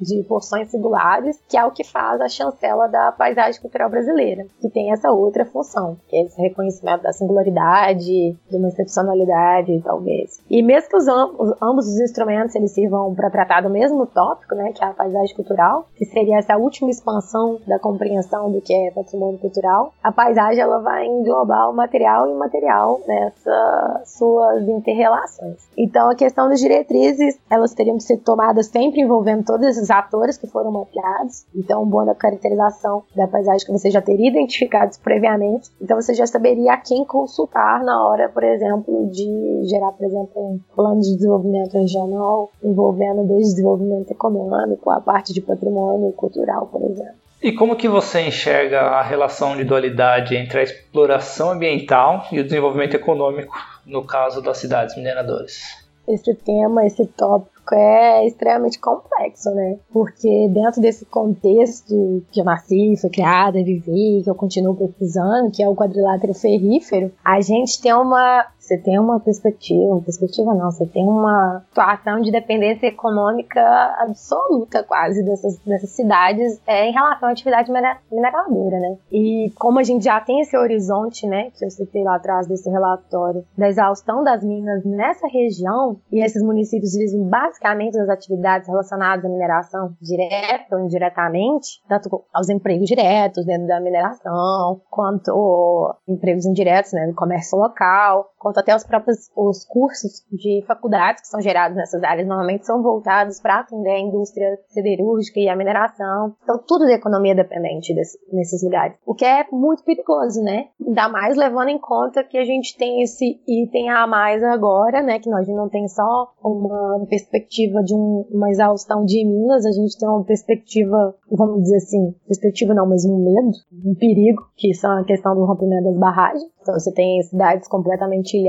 no, no meio do constante. Você tem Itabira, que tem imensas barragens ao redor, Congonhas. A gente tem a mais recente, que é a Casa de Barão de Cocais de Santa Bárbara, que tem o risco de rompimento de gongo soco. E meio que esses, no caso dessas últimas duas cidades, elas tiveram meio que suas vidas paradas, né? Diversas áreas da cidade tiveram que ser esvaziadas os comércios locais pararam de funcionar, a população vive em constante risco de evacuação, é algo bem complexo, principalmente pelo modo como essa exploração ambiental se dá, né? Sem opções muito seguras para a população, que é o que a gente está vendo nesse momento, e sem ter muito um plano do que fazer depois disso. E aí, como é que vai acontecer? Vai esvaziar essas cidades todas? É... Como é que a gente vai lidar se realmente foi esse horizonte de, de exploração de mais 10 anos só? O que a gente vai fazer com essa população gigante que vive da indústria vai esvaziar tudo dali, vai mudar todo mundo de lugar, gente vai deixar uma parte da história para trás. Então, assim, eu acho muito perigoso, porque é uma dependência econômica muito grande e, é uma coisa que precisa ser revista dentro desses municípios dessa área.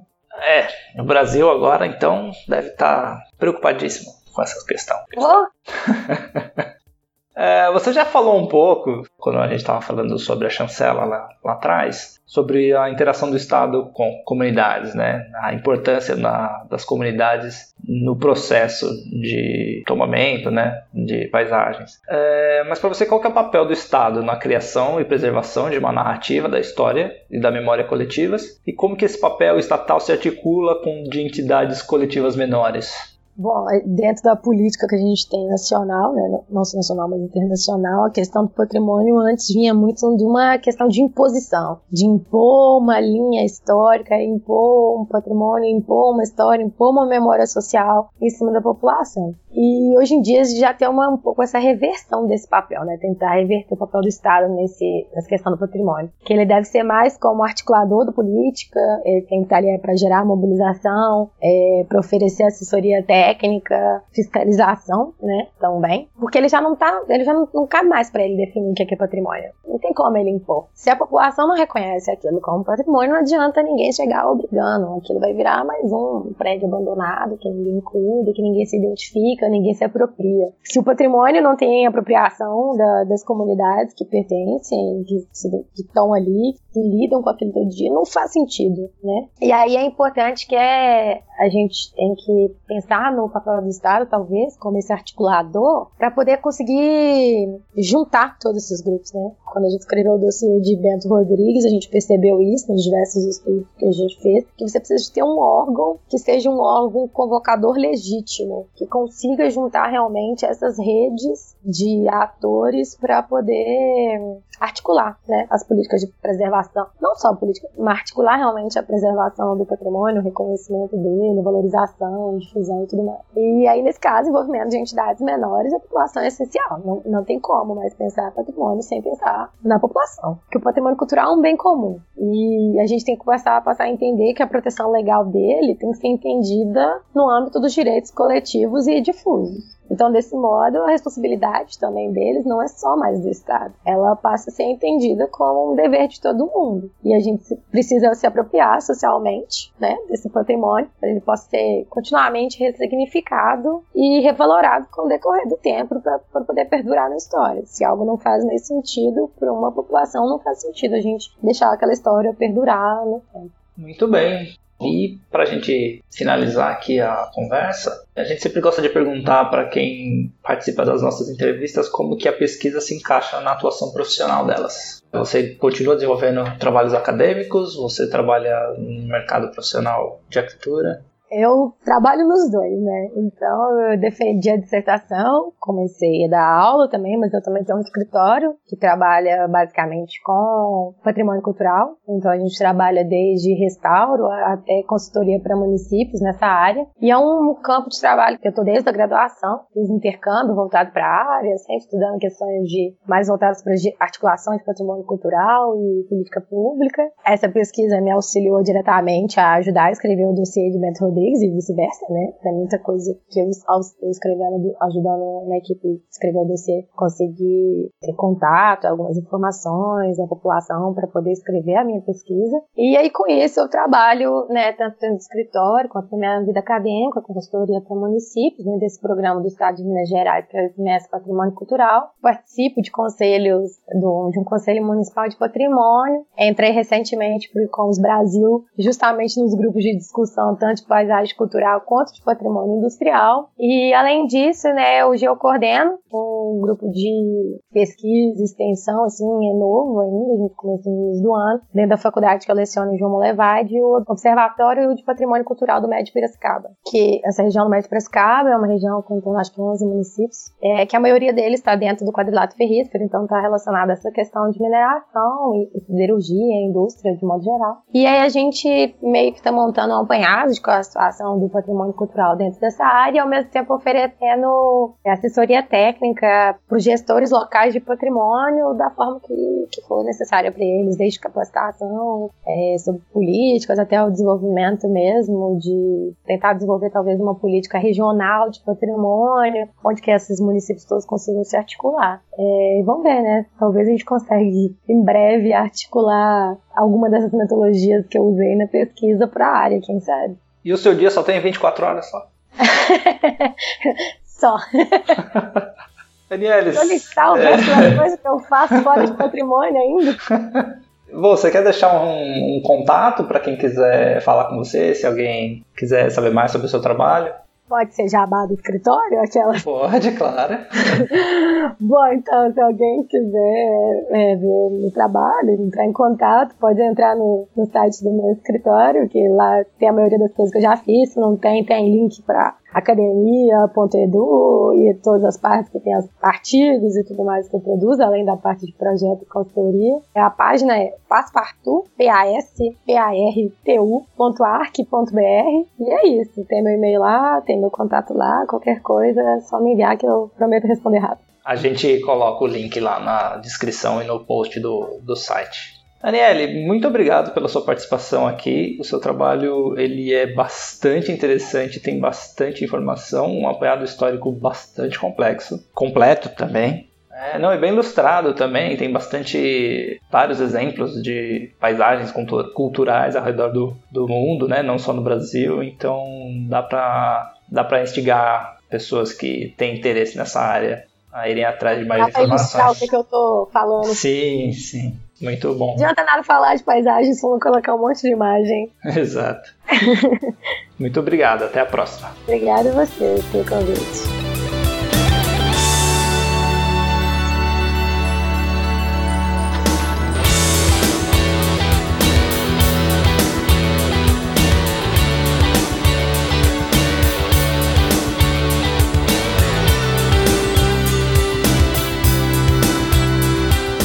Episódio ouvimos Coffee Bossa Nova, de Café Music BGM Channel, e This is America, de Child Gambino. Confira nossa playlist no Spotify.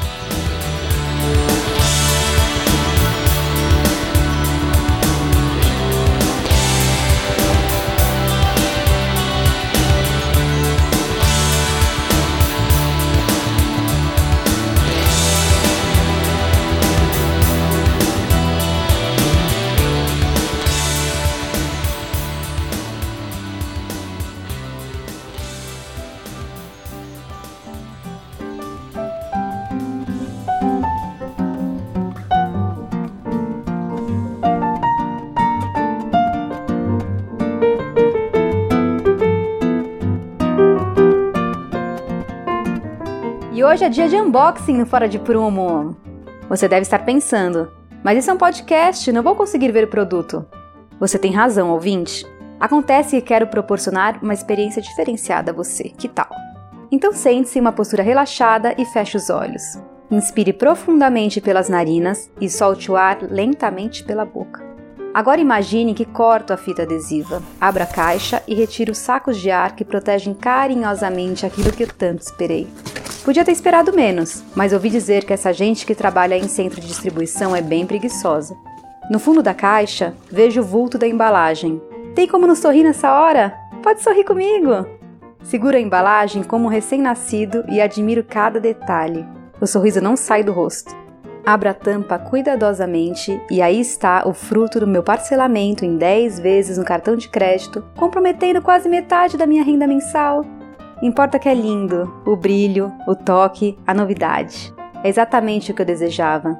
Estou certa que você sabe do que eu estou falando, ouvinte. Nada como adquirir os últimos lançamentos no mercado para se sentir uma pessoa plena. Agora já pode abrir os olhos para me invejar, por favor.